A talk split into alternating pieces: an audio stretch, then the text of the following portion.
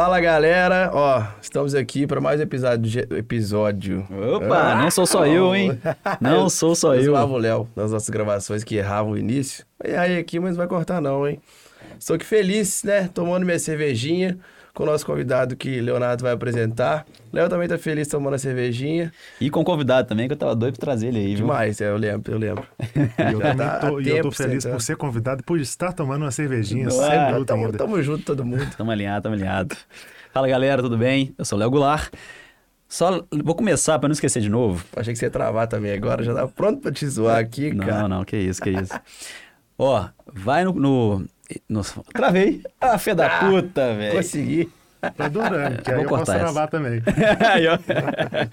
Vai no site da Bem Dizer, estilobendizer.com.br, usa o cupom Gerais Podcast, dá 15% de desconto no site inteiro.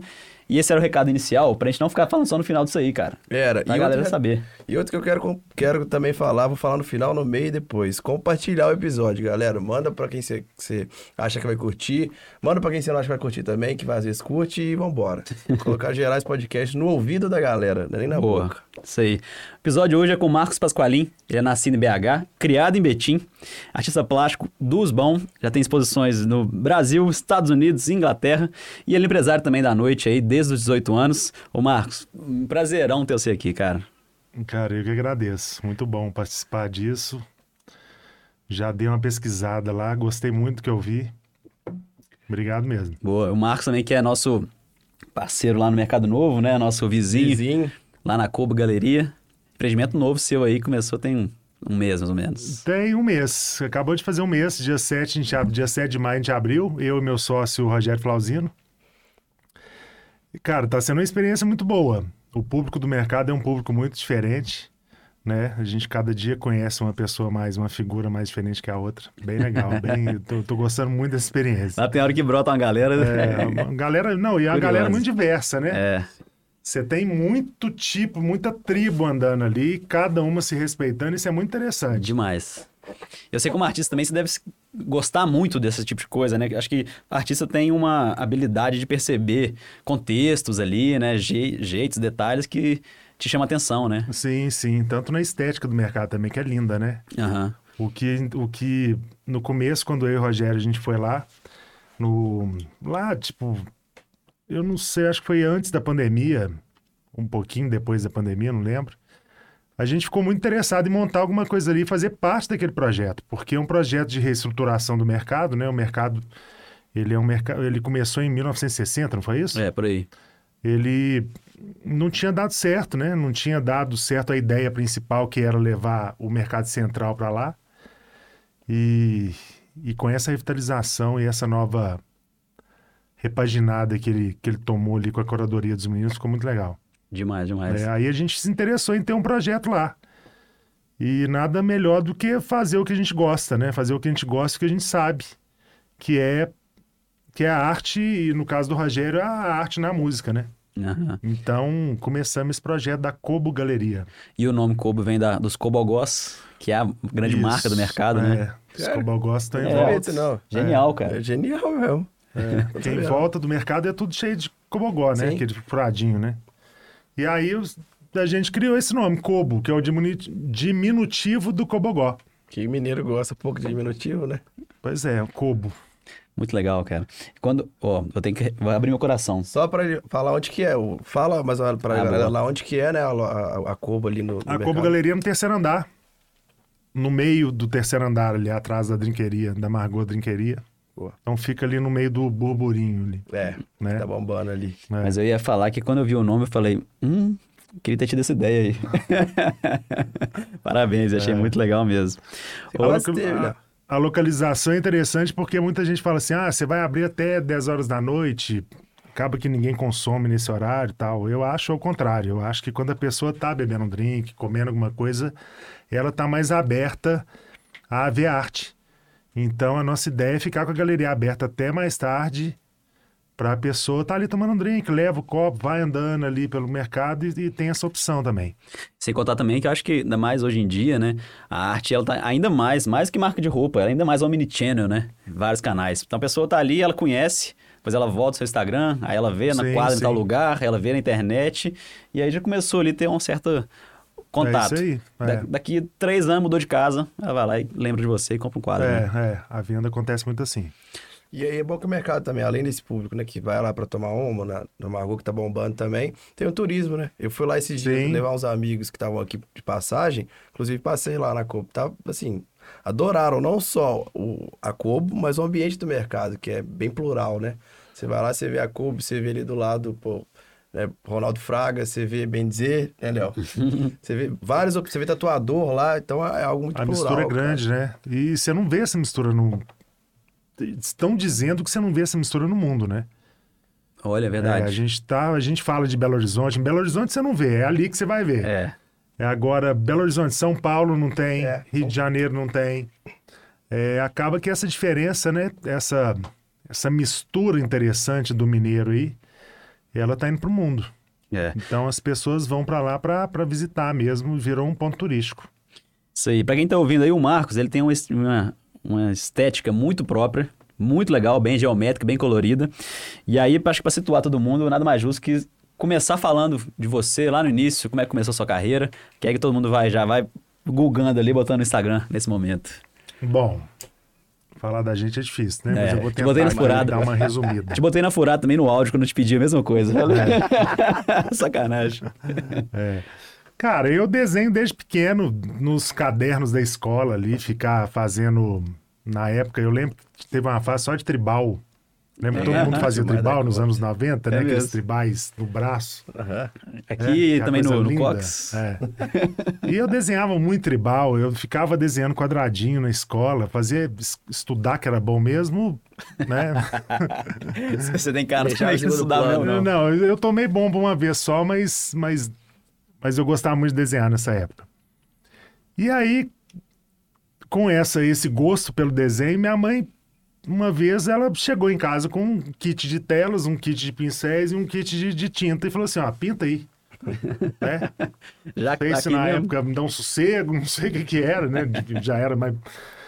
Pinta aí. Aí eu comecei a pintar e não parei mais. né? Lá em casa tinha uma varanda, tinha uma varanda coberta assim bem grande, eu fiz no meu estúdio lá. E aí comecei a comprar telas maiores, comecei a comprar outros tipos de tinta e fui pintando, pintando, pintando. Nessa época eu não vendia nada, eu distribuía, distribuía não, né? Eu presenteava amigos, decorava a casa inteira, É um gostando ou não, tinha uma tela minha lá, né?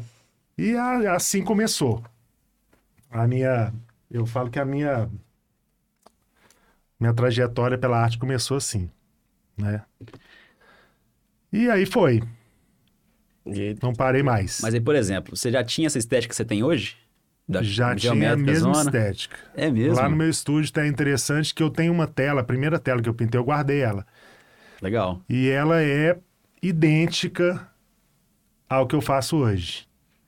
Caramba. É, assinatura É claro que eu evoluí, né? É claro que eu mudei muito, muito meu Tecnicamente estilo, também. mas, mas eu tenho eu tenho lembrança de gostar da mesma coisa desde pequeno. E aí eu fui aprimorando essa, essa técnica e essa e esse gosto, né? Teve uma inspiração, assim, pra você chegar nisso? Sei lá, uma coisa. A inspiração ela vem da vida, né? Ela vem de tudo. Ela. A minha inspiração, na verdade, ela vem de, de coisas ópticas, coisas que, que te dá uma confusão no olhar, assim. Quando, sabe aqueles desenhos que te dá uma. Não, é, não, é, não chega a ser 3D, mas parece que você está entrando ou saindo de algum lugar. Tá mexendo, né? talvez. E, e em pesquisas, estudos que eu venho fazendo desde então, é, bem- vem lá dos anos 50, 60, de algumas épocas bem, bem mais para trás, assim. Aquelas Art Deco também, né? Isso. Bem, bem Ah, geométrico, é, retozão. é, quadrado, misturado. Então tem, tem toda uma influência, é uma é uma mistura danada, né? Isso é uma coisa que a gente sempre pergunta pra quem é mais artístico, a gente conversa, né? Como é que começou, como é que foi mudando e tal. E aí eu falei, pô, Marcos, porque a sua é muito emblemática, né? Se a pessoa vê, vê a segunda vez, já sabe que é sua, né? A não ser que tenha alguém copiando aí, não sei, mas acho que não, né? E aí, pô, mas de primeira, eu achei que você tinha chegado numa estética, aí quando você viu que vendeu, vendeu melhor, você foi. Não, é porque aí é que tá. Começou a vender muito tempo depois. Aham. Nesse intervalo da primeira para o que eu faço hoje, teve um gap gigantesco De anos. de anos. Vamos, vou falar aí que foram 15 anos. Ah, tá. Entendeu? Então, quando eu falo que a minha primeira tela que tá lá, eu gosto de mostrar para todo mundo, é que já tinha resquício do que eu faço hoje. Não é que ela é igual, né? Eu Entendi. melhorei muita coisa, procurei melhorar muita coisa. Mas a essência tava ali, Entendi. né? Eu fui caminhando por várias vertentes, vários. Mas a essência ela sempre foi a mesma. Por isso que hoje você fala que, que isso, isso que você está me falando é muito bom de um artista ouvir isso. É quando ele adquire identidade. Uhum. Que é isso que todo mundo busca, né? Ter a sua identidade. Então, quando você vê um trabalho meu, mesmo que não seja meu, você vai lembrar de mim. É, justamente. Né? Verdade. Tipo assim, se a pessoa Então, estiver é fazendo. se você de interessante. referência, né? Você é a É, referência, não né? sou eu, porque não é que o cara tá copiando. O cara também tem a, a influência dele. E eu também não tô. Eu também tive a minha. Então, às vezes, você vê uma coisa que foi lançada antes de mim que me lembra, que lembra a mim. Sim. É, é isso aí, mais ou menos a história é meio essa. Deve entrar assim. até naquela questão de no mundo nada se cria, todo se copia Tudo também, se né? copia, a gente é, vai traduzindo e- as referências, é. nossa bagagem, né? E, na verdade, eu não falo nem que é copiar, eu acho que é adaptar. É, sim. Inspiração, né? Eu acho que é isso. Tem- Ah, tem- Quando você tá adaptando, você tá criando, né? É, porque também não tem como você. é, duas coisas serem exatamente iguais, a não ser que seja uma coisa sintética, né? Uma coisa que é, quando- orgânica, quando é né? impressão, né? Você mesmo, duas telas suas não são iguais, exatamente iguais. Não, to- Né? todas as telas que eu faço, sempre foi assim, todas são únicas. Né? Todas. que você elas podem se próximo, parecer, é. mas elas são únicas. Porque eu não, não, não copio uma tela que eu fiz, eu não replico, É. eu não... A não ser quando é um produto, né? Um produto, ele está sendo impresso. Sim. Ele tem um original ali, mas eu não, não costumo fazer réplica, não. É porque uma espreada a mais que você dá também já mudou. Né? Não, muda Tipo, tudo, muda né? tudo. Seu humor muda, né? A hora Cara, muda. Ah, sim. Na hora de criar ali, Muda influencia. tudo. O primeiro nunca é igual ao último. Isso de criação, pra mim, é uma coisa. Eu tenho que fazer mais exercício aqui com o meu fonoaudiólogo. É muito massa, cara, porque a gente né, tem nossa criação, né, nossa arte, com a bem dizer, né? Pô, faz ali briefing de, de criar. Só que é uma inspiração, tem que estar uma. Igual você falou, né? Humor, tem que estar num, num dia bom ali pra você fazer um negócio que você vai gostar também, né? Senão, Ou, é, mas, mas eu acho que o artista, ele, ele não sei, não vou falar de todos, eu vou falar de mim, isso é, a- é a minha opinião. Eu crio quando eu tô feliz, eu crio quando eu tô triste, eu crio quando eu tô agoniado. Cada hora sai uma coisa. Bota fé. E quando você consegue expressar isso na tela, você vê. A pessoa de fora, ela consegue enxergar. Você estava feliz, você estava angustiado, você estava triste. A música tem muito isso, né? Tem gente que fala, eu adoro música, música... Ai, não é música triste não, como é que chama? Melancólica? Melancólica. Aham. Eu adoro música melancólica que me faz criar. É mesmo? Agora, não é tristeza. Melancolia não é tristeza. Uhum. Né? Eu gosto de, de criar ouvindo música clássica, por exemplo. Tem dia que eu ouço música clássica melancólica, tem, tem dia que eu uso eu ouço música eletrônica. Então, cada vez que você está fazendo, cada, cada hora que você está num processo ali, ele é diferente. No Você meu tem- caso. E você tem tipo um ritual ali pra esse processo criativo? Igual você falou, né? Às vezes você escuta uma música ou outra. Cara, a primeira coisa que eu faço quando eu entro no ateliê é colocar música. Primeira coisa. Lá eu tenho uma televisão que eu coloco clipe e deixo rolar. Quando eu tô mais empolgado, eu aumento, tranco a porta e o povo acha que tá tendo uma festa lá dentro, eu tô lá sozinho. Mas a primeira coisa é colocar música. Sem música não sai nada, assim. Eu ia até te perguntar isso mesmo, já entrando no assunto. Eu reparei que, tipo assim, como você. Sua criação parece ser muito gutural ali, né? Tipo, vai na hora ali, pum, pum, pum, vai criando. Igual você falou, botar música alta, música baixa, que isso vai influenciando também. Você tem uma, playlist no Spotify que eu vi, né? Pô, aí é tudo meio. World, mu world mu music, fala, música do mundo, né? Que, Ethnical. é, umas coisas bem assim, é, né? É. E aí eu falei, pô, é isso. A sua arte, ela é tipo estilo de vida, né? Tipo assim, daí... É, é, é. Quando você coloca tudo, né? Quando você coloca sua vida nela, ela acaba virando um estilo, né? Eu É. tô trabalhando, eu tô vivendo. E qual que é essa relação, então, tipo assim, música, estilo de vida, tradução disso na arte? Pensando, você que você está traduzindo o seu estilo de vida, acredito eu, para as pessoas também entend... compreenderem isso, gostarem disso, assim, tipo... Você tem que saber também fazer alguma coisa que, que venda, né? É aí é que é o problema. Porque quando você faz uma arte para vender, ela, ela deixa de ser uma arte como é que eu te falo isso? Eu faço porque eu amo, Uhum. tá? Eu, com, o de- com o decorrer da minha carreira, eu fui, eu fui entendendo que nem, nem tudo que eu gosto é o que você gosta. Então eu, eu não jogo nada fora. Quando eu faço uma tela que eu não gosto, eu guardo. Porque alguém vai gostar. Sim, legal. Eu já tive muitas surpresas boas com isso. Porque às vezes eu tô ali com um quadro encostado que eu não gostei, aí entrou um cliente e falou assim: Nossa, que tela linda é essa? E é uma tela que eu encostei ali, que não era às vezes nem para vender. O cara gostou, o cara amou. Então a arte é muito, de novo, daquele momento que você está vivendo, né? Quando você começa a fazer arte para ter que vender, aí começa a complicar que sua inspiração ela trava. Que aí não é arte, aí vira produto. Produto é para vender. Verdade. A arte é para sentir. Então, aí, aí chega um cara e fala, ah, faz uma arte para mim desse jeito, do jeito que eu quero. Não, cara, não, não, não é assim. Entendeu? Eu faço, você pode comprar depois que eu, que eu, fiz, que eu fiz, você vai gostar do que eu fiz tal. Então, deu para entender assim mais ou menos? Então, no caso, tipo assim, difícil, né? Acho que o que eu, o ponto que eu fiquei pensando quando, enquanto você falava é que assim como você sentiu alguma coisa ali quando você criou, a pessoa que tá vendo tá sentindo outra, né? Então por isso Sim, se você não sim. gosta, não quer dizer que é ruim ou que não vai ter o impacto em outras pessoas, né? É. E o impacto ele é isso que é o que é o valor, então. Eu acho que o valor que é que, Não, nem tudo que você fala chega na pessoa do jeito que você quis, né? é Entendeu? É a interpretação da pessoa, não é a minha. A minha interpretação, ela tá ali na hora que eu fiz, eu interpretei, mas o jeito que você vai ver é diferente. uhum. É, e você né, é, moldar a sua criação em cima de, do que alguém quer vai contra também né, o- a, a sua criatividade, a sua arte, né? Vai, Você- vai, vai deixar de ser natural, né? É. Vai deixar de ser natural. E se as pessoas, então, às vezes estão procurando. Eu vou dar uma filosofada aqui, não sei se vai ficar bom. Assim que é bom, Mas estão procurando o seu estilo de vida. Sabe? Que às vezes as pessoas estão querendo, de alguma forma, se vincular àquilo que você está passando. Tipo assim, eu sou uma, você como Marcos, com seu estilo, né? Pô, acho que né, a sua galeria de arte, a sua história com a sua, sua estética, sua música, o que você tá ali compartilhando nas redes sociais, enfim. Será que. É, não, eu não sei nem o que eu te falo, é legal ouvir isso, mas as pessoas têm que entender que a minha vida é igual a de todo mundo. né? E que é aquele, Dá- aquela um frase ali. de mineiro, né? Ninguém vê os tombos, né?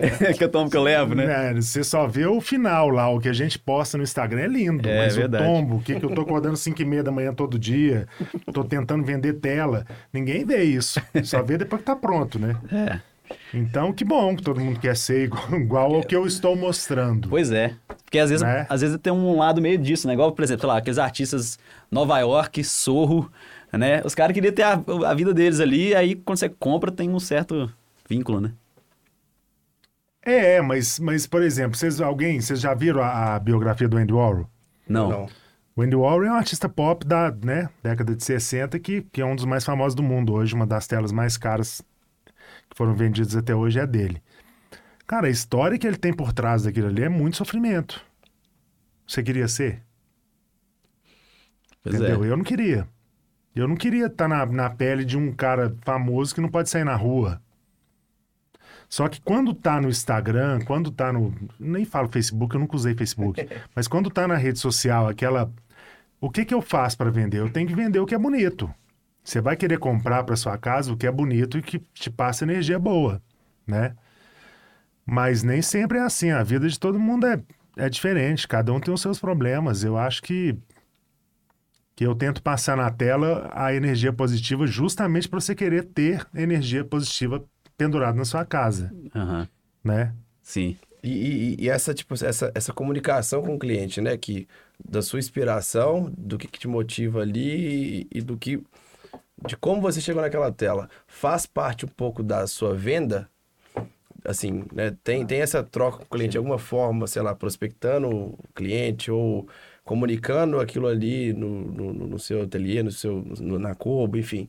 Você usa um pouco disso ou você deixa meio que pro cliente, igual a gente É, falou agora, verdade, sentir? então, eu não, eu não uso a venda, ela é muito difícil, né? Na arte, ela, para eu chegar num patamar de venda, eh, eu ralei muito. Algumas estratégias foram feitas para chegar nesse momento. Agora, o que eu quero passar para o meu cliente é isso que você falou: é um lifestyle legal, saudável, com a minha família, com meus filhos. É isso que eu quero passar. É essa energia que eu quero passar para sua casa. Porque quando você compra uma tela minha, Ah, é. você, você quer comprar uma coisa boa. Você não quer olhar para uma tela de um cara que está em depressão, Sim. Concordo. todo, né? Você quer comprar uma tela alegre, colorida, que te traga uma alegria. É isso que eu quero passar para a tela. Então a minha ideia é essa, esse lifestyle eu quero mostrar, eu quero vender esse essa alegria, Entendi. né? E aí, a- a- a- tentando né, en- entender como passar isso para o cliente. Além dele ver o seu lifestyle em si, já é uma forma também de, de, de, de, de vender isso, né? O jeito que você... Não, então, na verdade ele não tem que ver o meu, ele tem que ele tem que se enxergar naquela alegria. Entendi. Você bugou o Breno nesse é. momento aí. É, porque, eu por tô- tô exemplo, eu tô pensando- fazendo uma tela, eu tô num momento que eu tô feliz. Então eu vou Sim. fazer uma tela colorida. Você vai comprar uma tela colorida feliz para sua casa. Você tem que ficar feliz, não sou eu. Entendi. Eu vou ficar porque eu vendi, óbvio. Mas eu quero passar essa alegria para você dentro da sua casa, mesmo Entendi. que você não não me conheça. Sim. O que eu tô querendo dizer é a questão da energia empenhada para fazer aquele produto. Sim. Que sem dúvida ela existe também até fisicamente, né? Você, você Sim. que botou o dedo lá pra. É a minha energia É. positiva que criou aquele produto que você vai colocar na sua casa, Verdade. né? Acho que boa parte do valor tá na, na percepção disso e na percepção de, de que, do que que aquilo encaixa no que, que, que, que eu- meu objetivo, né? Ah, minha, Sim. minha, minha, minha- acho que deve ser boa parte da sua venda, tipo assim, um arquiteto vai decorar uma sala. Não, e eu vou te falar uma coisa: as telas que vendem são as telas felizes. É mesmo? As telas tristes não vendem. Caramba, Mesmo a cara. pessoa não... Cara, ela vira acervo, ela fica guardada, embalada dentro do ateliê lá no canto. Que coisa. Porque a venda, ela vai do seu empenho. E você só quer se empenhar para uma coisa boa. Sim. O cliente, ele não compra tela quando tem uma, uma, uma vendedora minha dentro do estúdio. Ela quer que o, que o artista esteja Quer lá. ouvir você, né? É. É muito pessoal, é muito, Uma é muito questão de energia, sabe? Você acha que isso também é. Você acha que isso é geral para artistas em gerais? Em gerais? em gerais podcast? Ah, não sei. A sua experiência é assim. A Mas- minha é, porque. É. Mas, mas você acha que é assim, esse, não sei se é, né? É um achismo meu que é difícil, é assim, é... Não sei se é mais difícil vender arte comparado com camiseta. Mais fácil vender camiseta que vender arte, por exemplo. Porque essa comunicação vai muito também do cliente. Você deixa meio que. Você faz, você cria o produto, cria a arte, né? Você, você cria aquilo. E aí o cliente, ele meio tem que entender por si só e gostar por si só daquilo. É é uma venda mais difícil, você, você acredita? É uma venda mais difícil. Por isso que eu fui para a estratégia do lifestyle. Uhum. Hum, Porque aí a pessoa entende meu lifestyle entendi. e aí ela quer buscar isso na tela. Entendeu? Total Sim, sentido. então eu li Não certo tô também. falando que o meu lifestyle é o certo, não. É apenas é natural. Mas eu mostro minha família, eu mostro as coisas que eu faço. Então, a minha estratégia de venda é meio essa. Saquei. É a pessoa me conhecer, é conhecer o artista para querer comprar na tela do artista. Uhum. Até porque também o, o que o valor da tela em si, né? Não pode ser só um valor material. E, e a valorização, ela é conforme o artista vai também ganhando Caminhando, notoriedade, né? Caminhando. Sim. né? E aí eu acho que o lifestyle é a única forma de você ter, tra- mostrar essa, essa história, né? É, é o, lifestyle e o trabalho, né? É. É o, é o lifestyle do trabalho, né? Como é que é o trabalho de um E a artista, então? trajetória, né? É. Ah, tá. O, a- o que ele já, já pintou e já, já construiu, né, no caso. Sim, sim. Mas é porque o artista, para ele. Eu vou te falar de mim, tá? Eu sou empresário, eu. eu, eu cara, eu acordo cedo, 5 e meia da manhã, levo meus filhos para escola e vou trabalhar com meu pai. Meu pai tem uma empresa e eu trabalho com ele desde sempre, desde novo. Sou muito grato a ele por tudo que ele me, me ajudou e me ajuda. E a arte, ela caminha ao meu lado, assim. Hoje eu poderia parar de trabalhar e ficar só na arte. Poderia, ok, mas não é isso. Não é, não é assim que funciona a vida. É. né? Uhum. A vida você tem que dar atenção para todo mundo, e você tem que fazer de tudo. Então, como é que eu te falo? É uma trajetória longa, né? Não é da noite pro dia que eu virei artista e que, que eu comecei a vender tela e fazer exposições. Isso é um trabalho bem cansativo, doloroso, Aham. e você tem que gostar muito do que você faz. Persistente pra Tem caramba. que ser né? muito persistente. Isso, isso aí é, é unanim- unanimidade, É, né? Assim como quase tudo na vida, né? Não tem nada que vem, que vem fácil. Pois é. Isso, é, isso é fato. É, tem que ter uma paixão aí também, que senão na primeira desviada ali já. É, ah, cara, a arte é minha tô aqui, paixão, tá. ela sempre caminhou desde pequeno, né? Mas eu sempre tive que fazer várias coisas para pagar essa paixão, né? É. Pensando em, em exposições, assim, como é que é, tipo, você já expôs o quê? No Brasil, em, acho que em, em galerias ou em eventos, como é que é que funciona? Eu já expus em eventos, eu já expus em eventos que eu mesmo fiz, Aham. já expus São Paulo, Rio, já expus em Miami, na Semana da Arte Basel. Pois é, eu ia te perguntar sobre isso mesmo. Isso tem a ver com o Inwood Walls lá? Tem, foi lá no Winwood Walls. Cê- cê- Inclusive eu tive dois muros lá já. Que legal, cara, é mesmo? Que a história é legal, porque lá, assim, você... Ou você é um artista muito renomado que eles vão te pagar para fazer um muro, Aham. ou você vai na raça, né? Na tora. É mesmo? E aí eu fui na tora. Sim que eu gosto. Eu fiquei um mês lá e... E aí eu tava com o carro alugado, porque eu ia ficar um mês e ia ter que rodar muitos lugares. Eu tinha uma exposição marcada de uma semana durante a Arte Basel. E aí o tempo que eu fiquei lá produzindo, eu falei, ah, vou comprar umas tintas ali e vou procurar um muro, né? No Winwood. Porque eu, eu acompanhei o Winwood desde o começo, lá atrás, quando, quando começou. Eu já fiz um muro com um amigo meu lá. É mesmo? Que ele durou um ano e depois passaram por cima, que é, acho que é meio regra, assim. Aham. Não é regra, é costume, né? Porque a não ser que seja um muro privado, todos os muros são privados, mas a não ser que seja uma empresa que contratou um OBEI, um Cobra para fazer um muro, né? Uhum. É, os muros ficam lá e as pessoas vão passando por cima no decorrer do tempo. É, esse primeiro que você fez foi mais ou menos que ano? Esse primeiro foi em 2014, Aham. mas foi um muro de brincadeira que não tem muita, não, não teve muito, como é que fala? Não, não teve muita visibilidade. Aham. E aí agora, durante a arte base, eu fui e pintei um muro bem grande. E aí eu ficava passando, passando, passando, passando, tipo assim, legal esse muro, hein? Esse muro ficou legal. Aí eu olhei pro lado do muro e eu falei assim, por que, que eu não fiz ele maior, né? Porque era um muro que tinham várias etapas, assim, várias camadas. Aham. Camadas não. Aí fala. Era um muro de 3 metros que do lado tinha mais um de 3. Sei. É tipo entre as, a, a estrutura ali, né? Isso, entre a... entre a estrutura tinham fundação. vários muros. Aham. Eu, eu fui no primeiro dia, fiz.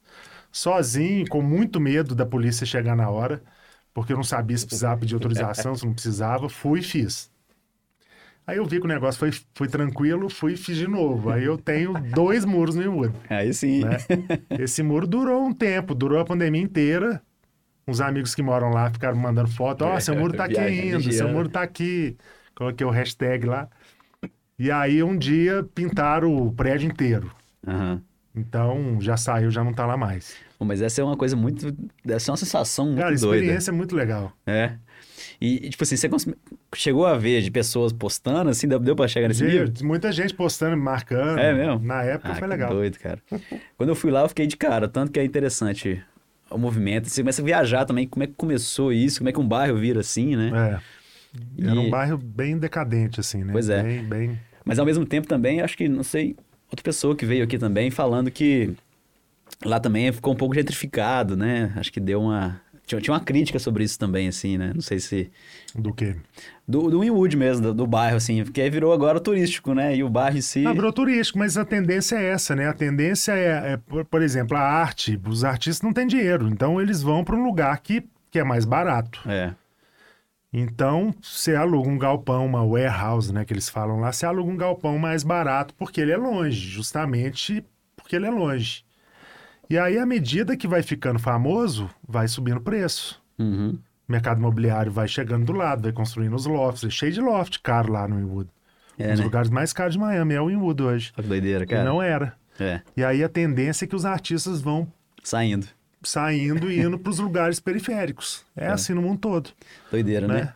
O próprio Mercado O Novo tá próprio virando mercado isso. novo. É. É, Cara, e Foi fala- isso. E eu acho legal, não acho ruim não. é, né? Eu acho que vai revitalizando e vai sempre dando uma cara nova, né? E as coisas são cíclicas, né? Então você começa a, a rodar ali, depois descobre de Ah, eu novo, e ali acho. volta de novo. Eu acho o Inwood foi uma foi muito legal. Falando de, de arte em locais, né? Lugares inu- inusitados. Eu vi uma. Eu vi no seu Instagram você pintou o Porsche, cara. Um Porsche. no Porsche Cup. Porsche Cup. Na Porsche, Porsche Cup, né? Porsche Cup. Que isso, cara. É. Eu achei irado, tipo assim, a, a pintura em si, né? E bem inusitado. Eu nunca tinha parado pra Isso um grande nisso. amigo meu, Vanderlei Nunes. Um beijo pra ele. Ele de São Paulo. Eu, eu tava conversando com ele um dia e falei assim: Ô Vanderlei, você conhece todo mundo, você podia me indicar alguém que. Eu tô afim de pintar um carro de corrida.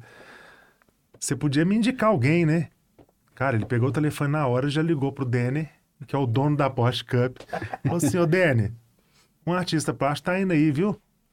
Separa um carro pra ele. Que isso? Que aí eu consegui pintar o Porsche. E aí esse Porsche ficou, eu chamei o Rogério Flauzinho para dirigir ele, fizemos uma ação legal. E aí, cara, o mais legal de tudo foi que esse carro era um carro reserva, que na, na prova era, era final do campeonato da Porsche Cup, em Interlagos. Era final, não sabia. E esse carro ele não ia rodar. Ele era um carro reserva. E aí o cara tava em oitavo lugar. O carro dele estragou. Ele pegou o meu. Chegou em primeiro. ah, Pô, para. tá que doideira. Deu Ah, sorte, então, cara? então sorte, foi uma ação maravilhosa. Nossa além do que o Senhora. Porsche ficou lindo, né? Ficou demais, ficou torcendo maravilhoso. cabuloso pra ele ali. Né? É. Ah, vai, fi. Não tem como espelhar meu celular aqui não, né? Não, pra poder mostrar o Instagram dele. Tá. Se deve vocês procurarem depois, Porsche Cup, Marcos Pasqualin. Ou Então colocar aí mesmo Ah, na lá tela no ali. Instagram tem. Ué, É. ficou bonito pra caralho. Bonito demais esse carro. E... Além de ser o Porsche, né? Tá vendo? Eles são fortes. Cara, e foi muito legal. Porque aí eu participei lá do- dos bastidores, né? Da troca de pneu, troca de. Lá ali do, do cockpit ali. Muito É. legal. Se eu fosse um artista plástico igual você, eu ia pintar meu carro. Meu carro próprio. Já pensou nisso? Ah, mas- Não é uma coisa que é, não pode. pintar o meu. É mesmo? Não é lá o Marcos passando ali. É, fica muito visível. é, Se fosse um poste, se o meu carro fosse um poste de corrida no meio da savassi, ia ser legal, eu pintava. Agora o meu não vai rolar, não. Entendi. É, Boa, boa pergunta. Tipo assim, na sua casa tem muito? Muita arte sua? Ah, lá em casa não tem muita parede. Ah, ah, pô. E, e as que tem, eu, eu compro telas menores, eu coloco de, de artistas que eu gosto, assim. Então as minhas estão lá no estúdio. Eu tenho algumas telas que eu guardo, que eu não quero vender, que acaba que vira acervo meu, que estão lá em casa. Agora não tem muito, não. Pois sei que você falou de. Da minha casa não tem muita parede, já imaginei um estúdiozão assim, tudo aberto, tá cheirado isso. cara. Bem artístico mesmo, bem, bem legal. É. Achei engraçado. Eu não, não- é, tipo assim, o carro, eu acho que o exemplo do carro que eu pensei aqui, o, a o vínculo, na verdade, é com a empresa, né? Tipo assim, você tem a desentupidora, você usa.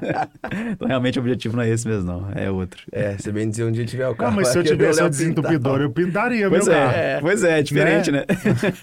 Ah, Pintaria. Léo, tá aí, velho. O, dia É. que, o dia que a Benzer tiver um carro, vai dar pra fazer uma pintura, tipo assim, bem style, cara. Claro que dá, ué. Então, dá. Essa Eu ideia já na pintei, ó, já pintei ônibus, já pintei caminhão, helicóptero. Que, hã? Ó, Cara, o que tiver pra pintar, a gente vai pintando. E você- pinta com, com isso, com Spray. spray mesmo? O Porsche foi Que plotado, né? O Porsche eu fiz no computador e foi plotado. Ah, tá. Agora, normalmente eu pinto com spray. Não, mas fica massa, assim, né? Eu vi, o seu, eu não vi qual, qual- como foi do ônibus, mas eu lembro que chamava muita atenção. Na época eu pegava muito ônibus da, da Útil. A Útil teve uma época A que Útil era tem uma, toda uma estilizada. Tem até cara. hoje. Tem até hoje? Tem, tem, tem ônibus de oncinha, ônibus de zebra. É, É, exatamente. bem legal. Ficava sensacional, vi, né? não. chamava atenção, né? De, Bem pô, legal. O ônibus da Útil, chega, da Útil chegando É. ali. Caminhão eu via, na época eu trabalhei com logística já. Eu via pintando, eles pintavam pra. Igual você falou, ficava tão chamativo que muitas vezes os ladrões não queriam pegar aquele caminhão Sim, ali. tem porque- essa ainda, é. É, é o, é o caminhão de bolinha. É, ali. eu vou roubar o caminhão ali do. do menino ali. Todo mundo vai saber que o caminhão é dele. A polícia passa o rádio. Na hora, velho. É Na o- hora O descobre. caminhão de zebra. É, pega aquele ali. Mas helicóptero, aí a pessoa é chamativa. A pessoa é. Não, cara, foi do um, Neymar? foi um- Não, foi um helicóptero da UNA. Na hora que você vai ali pro aeroporto, Ah. à direita ali, tem uma UNA ali. Sei. É um helicóptero que não voa Ah, sim, há sim. muito tempo, tá ali. Ah, tá. E aí, a partir desse helicóptero que não voa, já me chamaram para pintar helicópteros que voam. Ah, E aí é um projeto muito mais legal, né? muito mais legal. Que isso. Mas aí é uma, uma pintura toda bonitona mesmo, não é nada, não é com spray não, aí é pintura de verdade. E aí, então, você, já, você deve pintar muita fachada, né? De, de comerciais, Fachada, tela, tela, produto, produtos. os produtos. No caso, tipo, não, é- não, não seria o helicóptero, né? Seria produto pequeno, assim. Não, produto caneca, prato, Aham. cobertor, No- algumas coisas que eu pego minha arte para fazer produto, Em parceria com empresas, assim, que produzem? em parceria com empresas. É? É. Legal. E eu fiz no- durante a pandemia, quando começou lá no, no, no comecinho da, da pandemia, eu fiz uma ação solidária que eu fiz 6 mil máscaras. Sim. Máscara anti-Covid que, que eu troquei, eu não vendi nenhuma, não ganhei um centavo com isso. E aí eu fui atrás das empresas pedindo para pagar para eu produzir e trocar por alimento. Uhum. Então, foram 6 mil máscaras, foi bem legal a Bastante ação, coisa, né? foi muita comida que a gente arrecadou. Legal. Eu vi naquele vídeo que você mostrou pra gente, tem lá, né? A que você tava usando é, É, é a sua. Interessante. Isso mostra também tanto que essa arte é... se bate o olho já reconhece, né? É, Cara, isso de arte, né? A gente falou um pouquinho aqui antes. Pô, plotar um carro, ou plotar um helicóptero, ou pintar alguma coisa. Como é que se faz pra precificar isso? É até uma pergunta que eu fiz pra, pra Júlia, que é uma artista que veio aqui a gente bateu um papo também, que... E vou repetir a pergunta, né? Porque eu acho que fico muito curioso com isso. Como é que você precifica? Eu vou repetir a resposta dela. Precificar, cara, é a pior coisa que existe para um artista. O artista, ele, ele quer criar, ele não quer vender, ele não quer É, botar então é. preço. É, ao mesmo tempo que ele quer, ele quer uma, um marchand para vender as coisas dele, mas é muito difícil Peraí, você Marchand achar é um uma marchand. pessoa? Marchand é a pessoa que vende arte. Ah, sim. Marchand é um vendedor de arte. E, e é muito difícil você conseguir um cara para te representar, para começar a vender, né? Cara, para você vender é muito difícil. Demais da conta. Pra você botar preço é mais difícil ainda. Né? Porque tem hora que você bota um preço que você acha que você tá dando a tela, hora que É. você acha que tá caro, não vai vender. Você tem aquele medo, né? Aquela balança ali que você nunca consegue equilibrar ela. E mesmo com anos de carreira, né? Não consegue. Porque o mercado ele vai ditar muito. E aí tem outra coisa. Se você conseguiu chegar num valor, você não pode abaixar esse preço. Porque você passa a ser investimento. Ah, sim. Então, se você comprou uma tela minha num valor tal, e aí você vai na esquina e descobre um amigo seu que comprou 50% mais barato, você não vai gostar muito disso. Então, você virou investimento, porque daqui a 10 anos, se eu morrer, ou se eu estiver vivo bombando, a minha tela vai estar valendo mais. Então, o povo gosta de falar esse negócio que artista ganha dinheiro depois que morre. É, Na verdade, já ele não isso. ganha. Quem ganha é quem tá vendendo as Eu coisas ouvi dele, isso, né? eles já compraram antes, né? É. Porque ele já morreu, como é que ele vai ganhar dinheiro? e a família também não ganha, não. Agora, para você precificar é isso. Você tem que chegar no valor, por exemplo, eu tenho um metro, eu tenho um valor de metro quadrado de- dentro. Eu tenho três técnicas hoje. Técnicas de pintura. Eu tenho valor de metro quadrado para cada técnica. Foi assim que eu cheguei no meu preço. Ah, só. Esse valor eu não abaixo. Eu posso te dar um desconto, facilitar a venda, mas você não pode abaixar por causa dessa questão do investimento. Porque quando você começa a ser investimento, é, você tem que honrar os seus clientes passados, Uhum. não os seus clientes futuros.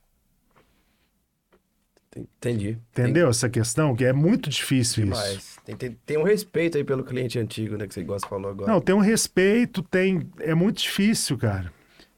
Porque às vezes você tá precisando vender uma tela e você não pode abaixar o preço, não é porque você. você ah, você é um cara. Não, não é.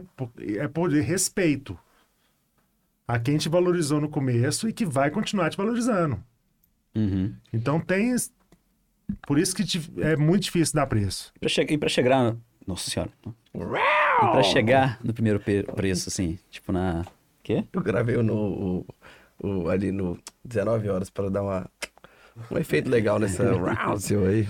Mas pra chegar no primeiro preço, cara, como é que foi? Tipo assim, ah, agora meu metro é X. Como é que vai? Você vai, vai tentando? Não, você vai É boa, boa, vai ter boa ponta. é, tentando. Na verdade, você chega nessa fase, você, você tem a fase do tentar. É. Ah, é? É, tem. Mas aí você chega um momento também que você tem que fazer uma pesquisa. Você tem Ah, que tá. pesquisar o que que a pessoa que está no seu, vou dizer, no seu patamar, no, no seu, mais ou menos andando junto com você na questão da trajetória. Certo. Por exemplo, eu que já tenho uma trajetória maior, é, tem a técnica tal, você tem que comparar isso tudo. Uma série de, de fatores que você tem que comparar ali. Entendi. Por isso que é tão difícil. Então, no caso trajetória, é um ar- artista que tá mais ou menos ali no mesmo patamar, né? Pode chamar assim? Cara, o investimento que você fez na sua carreira, Aham. quantas exposições você fez, Certo. onde você esteve, Entendi. entendeu? Então, se você vende um quadro pro Neymar, já sobra pra cima. Sobe, mas você vai conseguir manter isso? É. Pois é. E, e Porque se eu vendo um quadro pro Neymar de um milhão, e não aí? dá pra cobrar todos em um milhão, né? É. Como é que você vai manter isso? Mas e se você não vende por um milhão e ele põe na, na sala dele lá, você vende normal pra ele? Não, eu, vou, eu posso Aí vender sim. mais porque ele é. um cara famoso, né? Aham. E, mas eu não vou poder vender, eu não vou poder precificar. O meu, meu valor não, não é um milhão porque ele compra um quadro. É. Também porque não senão é. eu vou ter que vender só quadro de um milhão. E aí? Como é que faz? Eu vou ficar sem vender quadro. Entendi. Porque a realidade não é essa. Você tem que saber qual que é a realidade onde você tá, né? Sim. E falando em realidade, você tem um. Igual, uma, uma persona que você. O seu público, né? Ele, ele anda mais ou menos num- num perfil que você identificou ou é muito variado? Cara, difícil, difícil isso, porque eu, o meu público ele tá no Instagram hoje. E é muito diverso, né? Sim. Então, não tem. Tem um casal novo que, que, que já tá bem estabelecido, que, que quer uma tela para casa, tem um pessoal mais velho, tem de tudo. Isso é bom. É muito amplo, assim, não, não não tem muito. É o que eu imaginei mesmo. É. Eu E que- uma das ideias de ir para o mercado novo é para abrir ainda mais esse mercado, para ficar conhecido. Não, não que às vezes não vai ter nem a compra, mas vai ter um conceito ali atrelado a um público bacana, É. entendeu? Que você tá, Que valoriza que isso. valoriza. Mais uma vez, casa com lifestyle, né? É, você tem que caminhar no lugar que você gostaria de estar, né? É. Ô, ô Marcos, você parece muito, tipo assim, ter uma habilidade superior do que muitos artistas sobre essa tradução desse, desse conceito todo de lifestyle que a gente tá falando, né? Eu tô falando muita bobagem ou você tem, tem essa perce- percepção também que você consegue ter essa... é, diferenciar um pouco mais que vários artistas que às vezes não conseguem traduzir isso? Cara, na verdade, volta falando, sou melhor que ninguém, eu tô aprendendo igual todo claro. mundo. Aham. Agora, eu tenho uma experiência no meio de empresários que, que eu busco caminhar pro, pro lado, para esse lado, entendeu? Tipo, do empreendedor mesmo. É, eu vejo a minha arte como uma coisa que eu amo e eu vejo a venda da minha arte como um negócio. Se eu não conseguir ninguém para vender, eu tenho que vender. Certo. Então eu tenho que fazer planejamentos para vender a coisa que eu amo. Uhum. Aí entra o negócio. Então, que é, é É justamente esse diferencial. Você, além de, de, de, É. de artista ser empresário, né? Sim, aí eu busco balancear essas duas coisas para não perder essa alma de artista, né? Ah, é verdade. Também fica muito metódico, né? Muito, muito... É, porque Seco senão, ali, né? né? E só uma curiosidade para saber, né? Esse lado empresário, esse empreendedor, é, você, a sua outra carreira é o quê? É, é em qual área? Cara, minha outra carreira é caminhão, Transporte? logística. Lógico, Nossa senhora. Ah, Eu corri disso aí, viu? Logística. Entendi. É, logística e, no- e noite, né? Eu saí da noite já tem um tempo, já tem uns quatro anos que eu saí, mas eu comecei na noite. Comecei assim, um, negócio meu foi na noite. O negócio da minha família é a logística que eu acompanho e tô lá até hoje. Mas é isso. Entendi. É. Na E noite, no caso, você abriu hoje primeira boate com 18 tudo anos, isso, né? né? Ao mesmo tempo. Que é coisa pra caramba. velho. Eu- Tem a parte criativa né, da arte, tem a Mas parte... eu só tenho a agradecer, porque uma coisa vai completando Sem a outra, né? Eu É não um- seria o artista que eu sou hoje se eu não tivesse o lado empresário e, e se... Possibilitou também você né, Sim, ter, sim. dar atenção e ter né, condição É. pra olhar aquilo ali. Mas é, essa primeira boate você abriu com 18 anos, né? A minha primeira boate foi com 18 anos, a partir do meu ateliê. que Foi meu primeiro ateliê. Ah, tá. Pô, Você É. você Eu tinha um ateliê, e abrir pra eu evento. tinha um então. ateliê que chamava MP5, que eram cinco coisas que eu fazia na época. Quais que era cinco? É, não, vou lembrar. Arte, decoração, loft, lounge, vídeo. lembrou. Arte, né? Tela, decoração, que eu decorava casa de amigo, decorava, fazia alguns serviços de decoração. Loft, que eu desenhava lofts. Ah, é? Mas E você, lá era um loft. Você, mas você tem, você é arquiteto? Você formou? Não, não, eu sou é cara de pau mesmo. Lounge, que era o- os lugares para fazer eventos, né? E vídeo, que eu, que eu fazia vídeo. Fazia Ah, muitas sim. produções de cinema, pequenas, assim. E aí era um ateliê que tinha. E a decoração, né? Eram móveis antigos, dos anos 60, 50, que eu reformava e, e colocava lá no estúdio. Então era um lugar bem legal, assim, que eu morava lá Onde que era? Senhora. na Raja. Do lado do Casa Raja Shopping, ele chamava MP5. Sei, legal. E aí eu fazia muita vernissagem, chamava as pessoas para comprar os móveis e as telas. E aí era muito evento, muito evento, muito evento, muito evento. E aí chegou uma hora que não dava mais para pegar pagar cerveja pro povo, então eu comecei a cobrar bebida. E aí comecei a cobrar bebida, comecei a chamar um amigo meu para tocar. E aí bebida, Quando viu- música, festa virou o quê? Boate, Boate. né? Naquela época fumava dentro do boate ainda. Esse É. que ano que era, mais ou menos? 2000, 2000? 2000. Furacão 2000 moendo. É, não, não, lá era só música eletrônica conceitual. Conceitual. É, era porque- mas, mas só- tem toda a persona pra manter, É, pô. Era eu, só não, pedreira. Zoando, mesmo. Techno, house, É. Era bem conceitual, tinha DJ do mundo todo, Fatboy Slim. Que? Que legal. É, já tiveram, peraí, já que- passaram vários DJs legais Ele já lá. foi lá?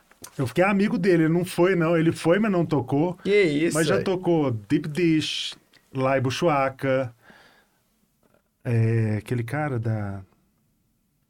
Cara, tiveram vários DJs Que- legais. Pet assim. Boy, porra. É que no caso, então, tipo assim, se ele foi lá porque a boate era legal, É, né? Era, era um, é, Ele foi lá porque era eu fiz o camarim dele. Nessa época eu tinha o MP5 Mobile. A boate, né? Então, aí virou boate, né? A boate era, era ateliê, eu morava lá. E aí, como o povo fumava muito, falei, pô, não consigo morar nesse cinzeiro, né? Porque você tá lá na boate, você vai dormir, quando acaba, você tá na nuvem, né? Uhum. Aí eu aluguei um apartamento perto ali e virou boate. Nisso eu abri o MP5 Mobile. MP5 Mobile era uma carreta Olha que era um mini MP5, que eu fazia exposição de arte pelo interior. Que doido. E aí Léo Zille, grande Léo Zille, fez uma experience lá em Santa Luzia. Santa Luzia? É, acho que era lá, cara. no E aí ele lá. chamou o Fatboy Slim pra tocar. E aí eu fiz o camarim do Fatboy Slim na carreta. Nossa. E aí a gente fez uma amizade ali, descobri que ele é daltônico. Ah, é? Ele Não, pra ser uma- cheio de cor, né? Não, é, e ele comprou uma tela minha, preta, preta e amarela, porque ele não sabia que cor que era. Preto e amarelo era, sua? Era, ele, ele não, a preto e- tela era preta e amarela, entendi. mas ele não, ele não sabia que cor que era. Que doideira, cara. Aí ele comprou essa tela. Não, dá cheia de história. Não, imagino. Mas conta mais pra gente aí. Eu tinha que escrever um livro dessa época aí. Mas além dele também tem mais casos engraçados com gente assim, famosa. Ah, tem, mas tem coisa que não posso contar. É, né? né? É, Essas boates né? também, Vai né? ter que contar depois pra nós aqui. dono de boate no- tem que ser sigilo igual médico. médico e advogado. Dono de boate, médico e advogado. Só os três. Não pode contar nada. Quanto Vai. tempo durou a MP5?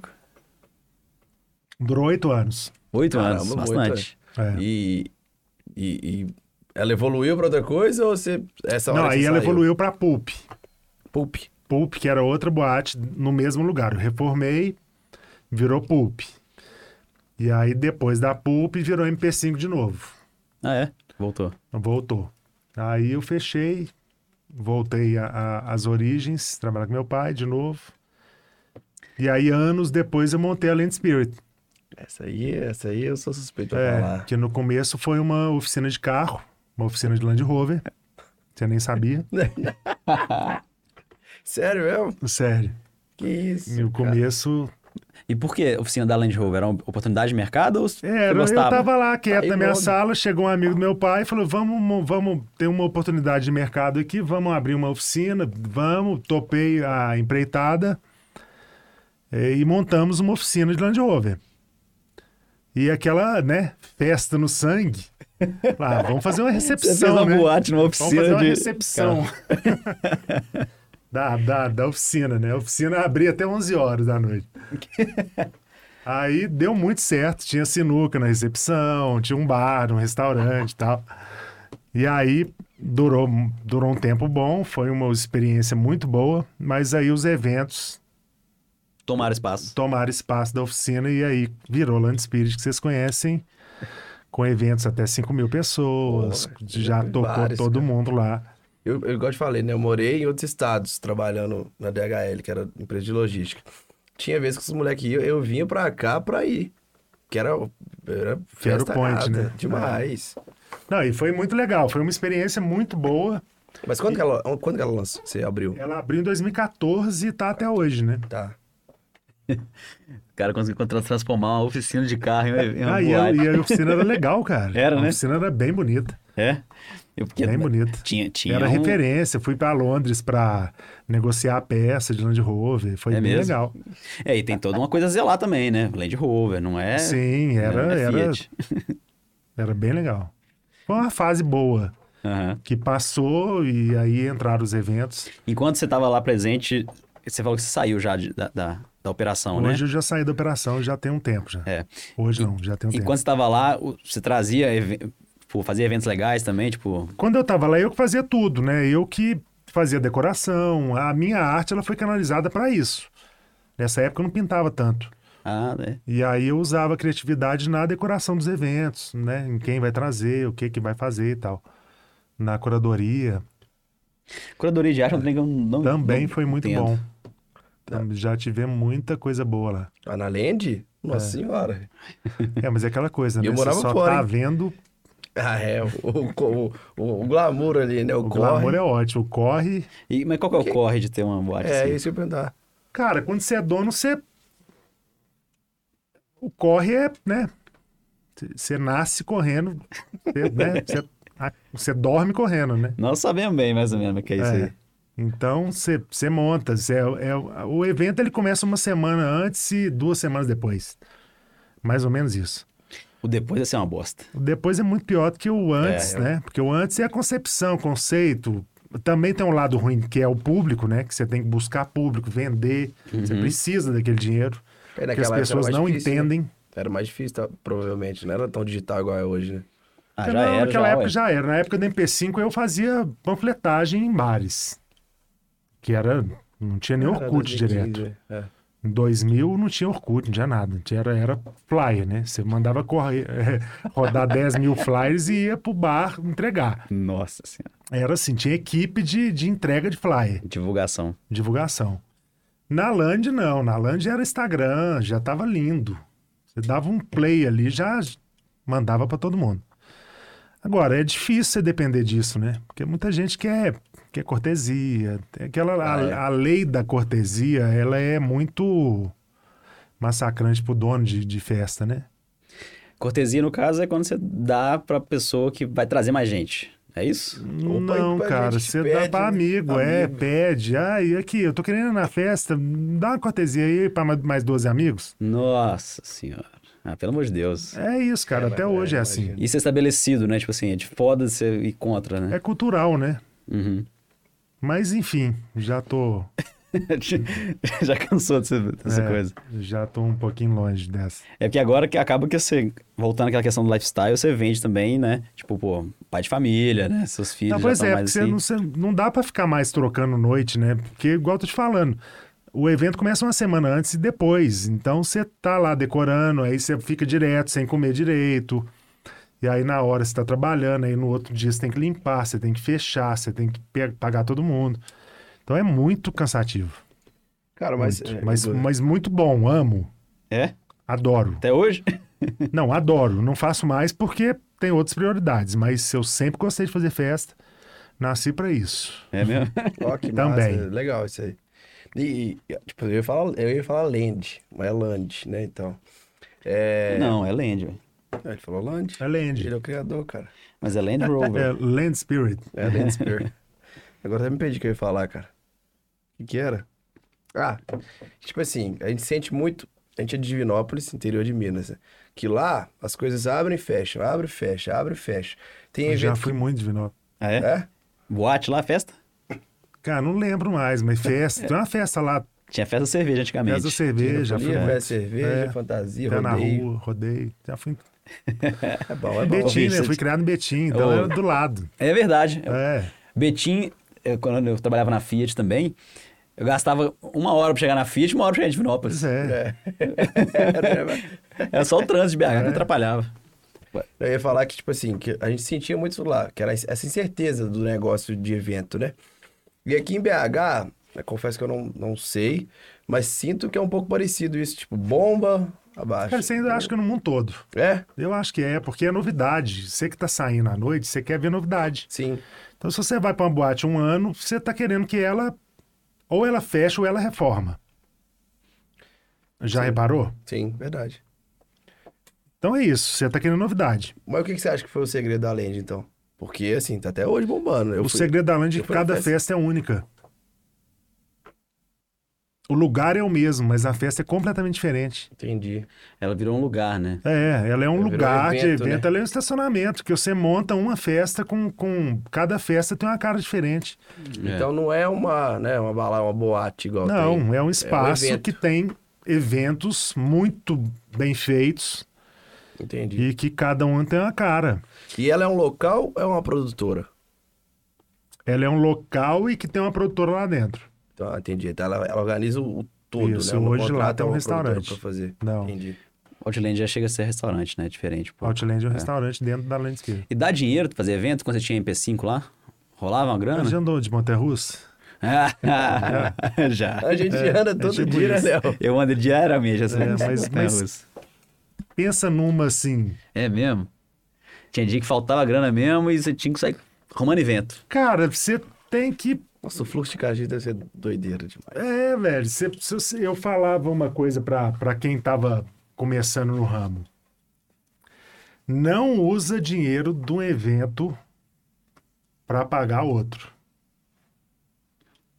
Paga o seu evento. Acabou o evento hoje? Paga ele. Aham. Começa outro depois. Porque senão você vai entrando na bola de neve. É um negócio muito louco. É uma montanha russa. Tem hora que você tá ganhando dinheiro, tem hora que você tá perdendo. E ninguém vê isso. Isso é muito doido, porque eu tenho a impressão que é 100% dos casos são assim mesmo. Sabe? Tem segredo. Se não for ninguém, você toma prejuízo. Se for muita gente, você toma lucro. Você ganha lucro. Depende da, da, da pessoa aí mesmo, né? Não tem Depende como da ser de outra forma, né? Sim, É, depende da pessoa. pessoa. Da pessoa ir, da pessoa beber. É. Mas o risco é gigantesco, né? O Então. risco é gigante. E a montanha-russa de ser artista? Cara, a montanha-russa de ser artista, ela é, ela é um pouco diferente, porque você não tem um risco envolvido. Você não tá fazendo uma tela que você vai tomar prejuízo. Certo. Entendi. Entendeu? O seu prejuízo de uma tela, ele é irrisório. Ele não é um prejuízo. É só o material, a Você vai tinta deixar ali. de vender. Mas você não pode focar sua vida 100% nisso se você não estiver vendendo, porque senão você vai ficar dependendo dessa renda, né? Você não pode ficar dependendo disso. Eu não sei Verdade. como é que funciona a questão dos artistas que Opa. já estão vendendo. Vamos falar aí, porque também às vezes a gente imagina uma coisa e é outra, né? Às vezes você imagina que o cara tá milionário lá, mas o cara tem tanta dívida, tanta. tá passando por tanto problema também que você não sabe, né? Ainda mais com redes sociais parece que tá tudo é, lindo, né? parece que tá tudo lindo, mas você não sabe o, o real problema do cara. Então é isso, cara. É um negócio que tem que ter muita. Tem que ter muito jogo de cintura. Você tem que trabalhar muita cabeça, porque É. o artista normalmente ele é mais sensível, né? Pois é. É isso que eu queria chegar nisso então tem mesmo. muita gente que dá uma pirada. Porque acessibilidade é o tem dinheiro, trunfo. tem dinheiro. É. Acessibilidade é o trunfo, mas também é onde pode dar tá o problema, É. né? E Aí tem exemplo de quem tem dinheiro e de quem não tem, né? Que pirou. como. Ah, tá. Entendi. Não, de artistas que não têm dinheiro que piram e de artistas Que que, piram muito porque tem muito. É. Dinheiro. Então você tem que estar sempre no meio ali, no equilíbrio. E será que esse equilíbrio também pode ser uma, uma, uma forma de você ter longevidade, obviamente, né? Ou não? Às vezes também, se você é muito, se é muito intenso, você vende mais agora e você consegue manter, né? E eu quero viver, eu quero viver com minha família, eu quero ver meus filhos crescendo. É. Inclusive, seu Então- filho, eu conheci ele lá com você lá no dia da, da inauguração do Kobo. Já é estilosão, já, Brenão. É. Fica- Ele tem quantos anos? 13. 13 anos, baixinho, já cabelo grande. Aí. Louro, estilosão, assim. Nunca cortou cabelo. É mesmo? Sempre teve cabelo grande, mas que cortar não. É estilo, cara. Isso é massa E aí, tipo assim, já mostra que Personalidade, tem um né? DNA mesmo ali da- Aham. do, do- do pai mesmo, da lifestyle, assim. Quer ser ator. Ah, é ator? Legal. Vai, tá, é, já tá na hora, né? Tá começando. Isso deve incentivar isso demais, né? Tipo assim, Não, o que quiser fazer, a gente vai incentivar, claro. Eu acho que o filho tem que ser pro mundo, né? Sim. aham. Quando você era mais novo, você teve incentivo da sua, da sua família, né? Porque sua mãe também, ou não?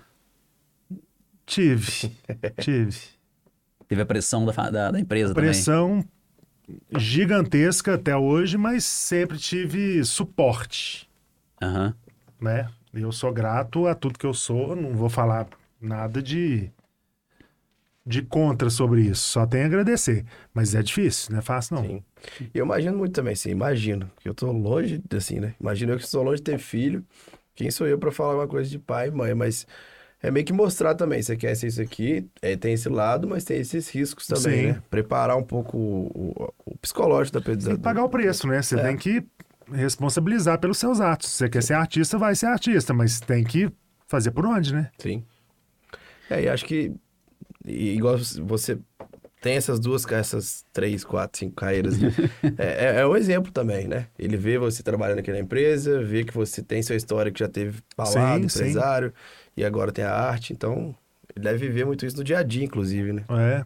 Não, e eu falo, você tá falando de cinco carreiras, eu falo isso não é reclamando, não. É, eu falo, tipo, é difícil, é, mas é uma coisa que eu não trocaria. Deve ser bom pra caralho, assim, deve. É muito difícil, mas eu não trocaria, porque uma complementa a outra, Uhum. né? E no fundo, no fundo, ser uma pessoa boa, honesta, é o que vai pautando e você É. deve, deve passar isso pra eles também. Pois é. Entendeu? A gente tá, tem saúde, tem idade pra trabalhar, tem que trabalhar mesmo. Concordo. Aquela, aquela história, tipo, muita gente preconceituosa fala que artista não quer trabalhar. Cara, isso é mentira, porque o artista ele trabalha com coisa manual o tempo todo.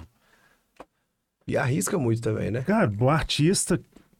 São poucos artistas que eu conheço que são pessoas que não trabalham, que. Te falo que não tô nem lembrando de nenhum.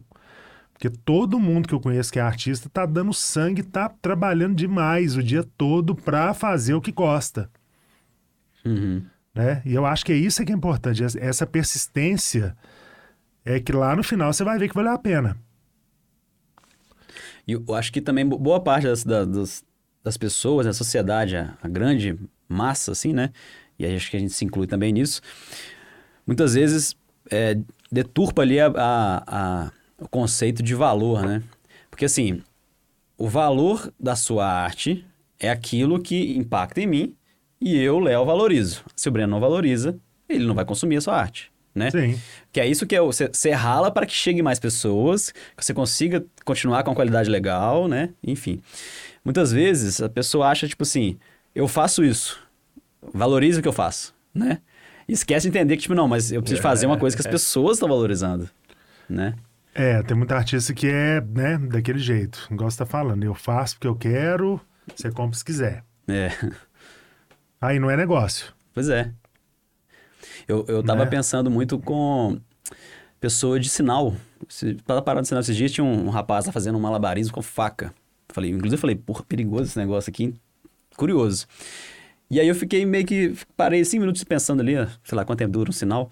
É, tipo, esse cara, ele tá, ele tá fazendo uma coisa pra me entreter e eu recompenso ele por ter, ter sido entretido dois minutos sim, ali, sim. né? E às vezes ele nem vai no seu carro, porque não dá tempo. Não dá tempo. Pois é. Eu sei que cara que é esse. É, É, sabe? Luciano Bias É, Fortes. Das Ah, Bias Bias Fortes. Fortes, É, justamente. Argentino, né? É. E aí, Traz ele aqui. pois é, boa. O cara é forte pra caramba, esse aí, É, ele é É, tatuado. eu, eu acho que ele é gringo. É, é Ele argentino. faz com amor, velho. Tem Isso. hora que ele faz só pra fazer mesmo. Ele nem vai no seu carro. Não vai. É verdade. É, Não dá é, é, tempo. Ótimo exemplo. Ainda bem que você trouxe mais características dele. Passou dois dias, parei na Bias Fotos, só que mais embaixo, perto do Mercado Novo, tava indo lá. Chegou um cara, fez um malabarismo, médio, assim, não esforçou muito assim, e saiu e viu que não ganhou muita coisa. E saiu meio que xingando, sabe? Ele tava bravo assim e tal, assim. Aí eu fiquei pensando. Aí foi que eu concluí, tipo assim, às vezes ele tá querendo que se recompensado porque o outro lá tá conseguindo, sabe? Pode ser. Entendeu? Ele, ele quer, tipo assim, eu sei fazer, me, me pague. E o outro não. Ou ele acha que o outro tá conseguindo, né? É, ou ele acha que o às outro tá vezes conseguindo. também não tá, né? É. Mas mesmo assim, o outro parece ter entendido um pouco mais o que, que é o valor, né? Não, ou ah, ele entendeu né, o porquê dele tá fazendo aquilo. Aham. Qual- como assim? Qual seria o Não, porquê? ele ama o que ele tá fazendo. Ele entendeu por né? Ele Que entendeu Se alguém não gostar, tudo bem. é, né? que ele tá fazendo aquilo por amor. Às vezes o cara que tá o, o chato fritando lá que ficou puto tá ganhando mais dinheiro que ele. Aham. Às vezes, não sei. É. Também tem que saber, tem que testar lá, dá pra ver, É, né? que aí, aí é a questão de inversão de valores também, de, de valorização, né? Pois é. Às vezes as pessoas começam a dar como se fosse um, sei lá, um- nesse caso lá, uma esmola, né? Pra esse cara. Quando na verdade ele tem que estar recompensando é o. O que tá fazendo bem, É. com amor, né? E tipo assim, como que o cara te impacta, né? É. É o que, que você valorizou. Rapaz, aproveitar que a gente tá filosofando um pouquinho aqui, vou trazer um assunto que eu anotei aqui, mas vamos perguntar isso. Você que é artista, né? O que, que você acha das. eu Não sei se você já teve contato ou já estudou um pouco sobre NFT. Que, né, teoricamente, alguém lança uma arte ali, é uma. uma- não sei nem como é que chama direito, mas Não vale milhões. É, não, é, isso. Então, já fizeram token. Isso é legal, inclusive. eu vi o. Eu tava escutando um podcast hoje do. Do Joel J, Léo. Com É. o. Felipe Ciani, uma coisa assim. Que é isso que você falou. A comunicação é tão importante que muita gente fala NFT, fala não fungible token. Mas ele explicou de um jeito Mas que é sabe, assim. ó, né? É, que é, ó, você vai coletar uma assinatura no. autenticar uma assinatura no cartório. Né? A NFT é aquele carimbinho ali. Você Isso. garantir que é sua e aquilo ali é seu. Mas enfim, o que, que você acha dessa loucura aí de, de NFT que eu falo? No sentido de uma arte que jogam ali, que tem um conceito, né? Tem, tem esse viés um pouco. Cara, eu acho novo. Não é tão novo, né? Mas pra mim é novo. Pra mim também, pra caralho. É, eu ainda não entendo. Muita gente me fala, ah, você já tem NFT, você já fez? Falei, cara, não fiz porque eu não entendo a ponto de, de conseguir né, fazer uma arte NFT minha. É, já tive algumas experiências assim de, de, de buscar. Experiências não. Já, já tive um- algum interesse em começar a fazer metaverso. Ah, é? Queria montar uma galeria no metaverso. Já pensei em montar até uma boate no metaverso. É. Mas aí eu já fiquei assim, cara, eu vou entrar num lugar que eu não conheço nada. Mas ninguém conhece, talvez, hein? Assim, Não, pouca gente é. conhece. Igual eu não conhecia Bitcoin e alguns ficaram milionários com Bitcoin e hoje tá todo mundo perdendo dinheiro. É. Então eu não. Eu não vou, vou dizer que eu sou antigo, mas eu não ainda não sei, tipo, o que que eu posso fazer, sabe? Eu vou lançar um NFT porque tá todo mundo falando que é legal? Não entendo. Ainda não entendo pra querer me aventurar nesse, nesse mundo. Sim. Né? Eu tô esperando um pouco mais. É, a NFT também, como ela é, é o registro, né? Você pode continuar fazendo as suas, suas telas físicas, cada uma delas tem um NFT. Sim. Se no futuro isso aí for relevante, né? Não relevante financeiro, mas relevante É, mas para o registro. NFT ele é 100% digital, né? É. Ele é 100% digital. É, Pelo que parece, ele é... E aí, e aí já, já tivemos uma conversa. Ah, mas o cara vai comprar uma tela minha de NFT, ele vai levar a tela física? Não, não, Não. vai. A gente pode inventar esse método. Talvez Mas, metaverso. é, mas aí não seria... Mas daria para fazer o. Tipo, você tem a tela e tem NFT. Então guarda as duas aí. Não, pois é. Aí você Né? compra É, as duas. seria original, Você tipo. compra É. as duas, Isso. né? Então, essa aqui é, é a sua tela física no, É, na- no- do NFT, NFT, digital. se Eu algum tenho um dia você amigo quiser. que comprou um NFT na época, bem no começo. Ainda não me falou se valorizou, né? Porque tem aqueles unicórnios, né, que eles falam, que dá uma bombada, igual você falou do, do Neymar lá, que comprou o Ape lá, o, Ape, Bored Ape, Ape. Bored Ape, é. Cara, que isso é marketing puro. Também. Vou te dar um Certeza exemplo. é. Durante a arte básica que eu tava participando em Miami, o cara colocou uma banana com cibertape na, na parede e vendeu essa banana por 125 mil dólares. E, essa- e Que era tirou uma de- banana real. E tirou depois, né? Não. O que, que aconteceu? Foi um cara lá e tirou e comeu a banana. Por Que era um- querer? Foi, eu tava lá na época, não tava na hora, mas o cara era um comediante que disse que tinha licença poética porque era uma instalação artística dele. Foi lá, pegou a banana e comeu. Aí a polícia foi lá e pegou ele. Pediu desculpa e tudo mais. Mas aí o caso da banana. Cara, quem que precifica uma banana de 125 mil dólares é uma instalação de arte, mas isso aí é uma não sei nem porque eu tô dando esse exemplo do NFT com a banana, mas a arte ela é intangível. É um bom eu exemplo, concordo, é. concordo. Ela é intangível. demais. Entendeu? Se eu quiser colocar um- uma banana, eu coloco e falo. Quem vai ser o louco que vai comprar? Esse é que nem o Banksy também, né? compra É Banksy? Que é Banksy. aquele, Banksy, né? Aquele de Nova York lá, que... É aquele que fez aquelas coisas doidas de... Um, um coisinha de rato, assim, no, co- no, numa... É, ele picotou a. Picotou, a picotou, última, né? coisa. Mas... E essa discussão, tipo assim, até que ponto também a sua técnica que faz valorizar e até que ponto é, sei lá, a doideira, a experiência ali que faz sobrar, é, aumentar. Porque antigamente, né, era muito técnica. Então, sei lá, Da Vinci, sei lá, quem mais? Antigo, né?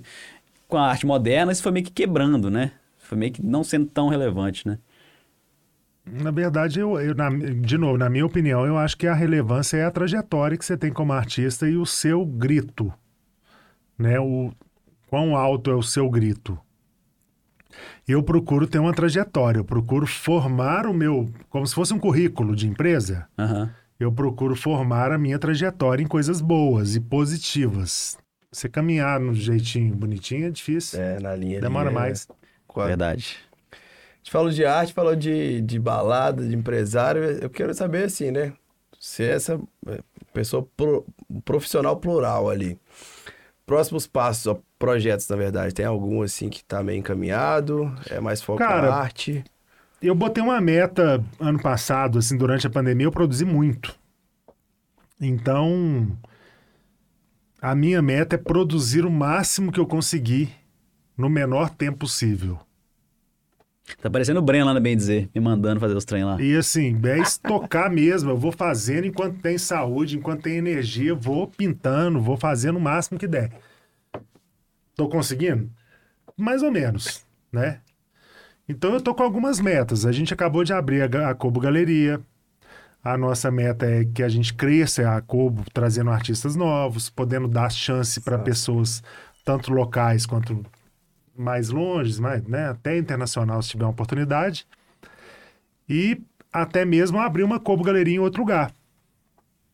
Né? A Legal. gente já tem alguns pontos em vista, aqui e fora, mas a meta para a Kobo Galeria é essa. E a meta como artista é produzir mais e, e- e, assim, e aceitar as oportunidades que estão vindos, assim, Boa. né?